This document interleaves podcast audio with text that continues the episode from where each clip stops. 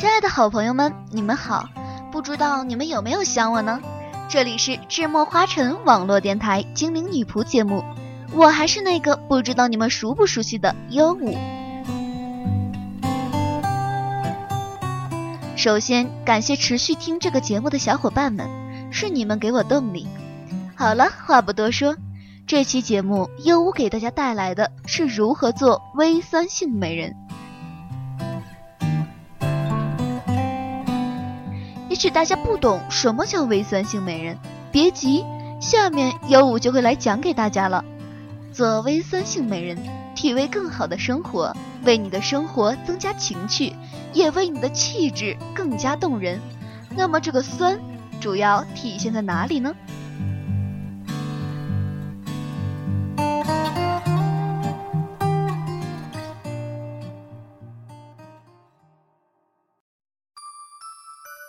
感情中来点酸。当两个人的感情趋于平静时，理性就会占了上风，而且有理性让人感到压抑，甚至开始仔细放大对方的一切缺点，找出一万个理由告诉自己对方不适合你的原因。这个阶段在每段感情里都会出现。如果你过不了这一关，只能说明你还不够成熟，而且永远也找不到真正适合自己的人。而成熟的人啊，早就会料到这个阶段的到来，并且依然积极乐观的定期为感情添油加醋，以延长感情的保质期。其实，平淡的生活里才最体现对方是否真的在乎你。平淡的时候，感情维系的基础是语言和行为。也许你关爱的一句话，或者看似深情的一个拥抱，就会让对方满足一整天。也会你会觉得这样太酸了，但这种酸是必要的，毕竟这个世界上值得我们为他酸的人和能为我们酸的人是很少的。还记得先前嫁给日本老公的艺人爱丽丝，与我们分享她的夫妻相处之道时说：“女人的温柔就是男人的安慰剂。”爱丽丝说：“我勇敢追求从未想象过的幸福。”这里指的可不是让你不时的醋劲大发，令对方无所适从，而是一点点的小拌嘴，一丝丝的小撒娇，反而能让释放出的小酸度变成两人之间的甜蜜。我们是同时拥有独立自主能力与温柔的新时代混种女人，除了独特自我的魅力外，也能使用温柔的力量将另一半驯服。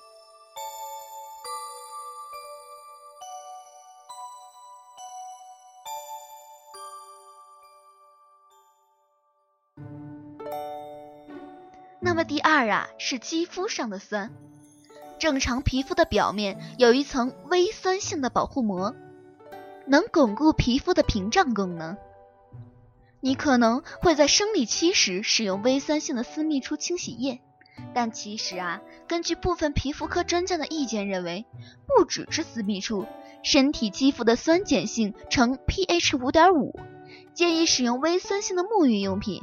除了可以避免碱性洗涤剂洗去过多保护皮肤的油脂，反而造成全氧的状况外，更可以帮助维护肌肤的健康状态。不过啊，还有个肌肤部位可千万别忘记了，那就是头发。拥有健康的头发，才会有亮丽的发丝，这可比任何护发产品都有用。建议大家选择化学添加物少，并且具有微酸性的洗发精。除了充分清洁头发与毛囊外的脏污外，微酸性啊可以在头皮上形成一层保护膜。不管每天是在户外趴趴走，或是时常使用造型产品，微酸性的洗发精可以帮助抑制微生物过度滋生的状况。而且，当头皮维持在自然的微酸性时，更可以滋润肌肤，避免干燥导致的头皮屑现象。再搭配上使用正确的洗发方式，就可以让头皮健康，减少头皮掉屑，以及避免头皮毛囊阻塞的悲剧发生。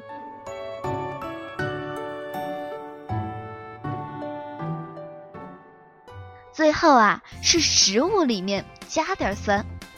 外在肌肤需要微酸性的保养，而体内则是需要弱碱性的平衡。在自然健康的状态，我们身体应当呈现弱碱性，也就是血液酸碱度 pH 值在七点四左右。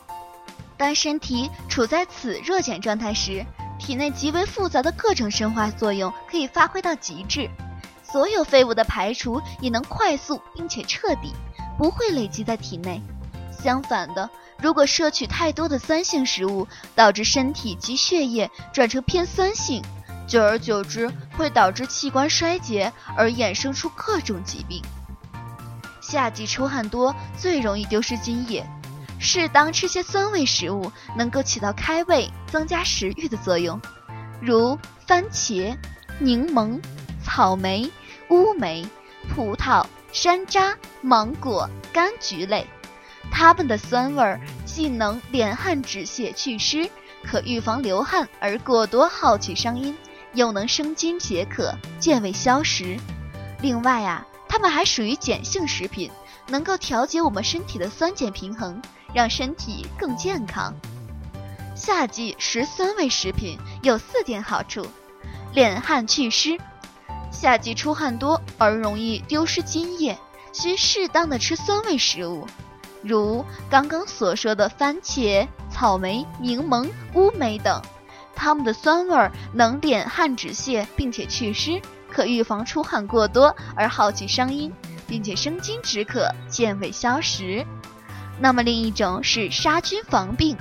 夏季喜食生冷，用醋调味儿，既可以增加食欲，又能够杀死菜中的细菌，可预防肠道传播，增强胃液杀菌能力。持续的高温下，及时补充水分很重要。饮水可以补充人体充足的血容量。降低血粘度，排泄毒物，减轻心脏和肾脏的负担。但饮水多了会稀释胃液，降低胃酸的杀菌能力。吃些酸味食品可增加胃液酸度，健脾开胃，帮助杀菌和消化。最后啊，它是利于营养素的吸收。夏天是最需全面均衡营养，在高温的环境中，人体营养物质消耗相当大。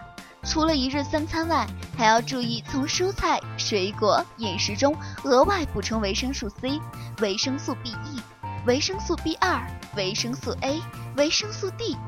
钙流失多的人还要补充钙制剂。多吃点酸味水果和食品，可以增加和帮助钙等营养素的吸收。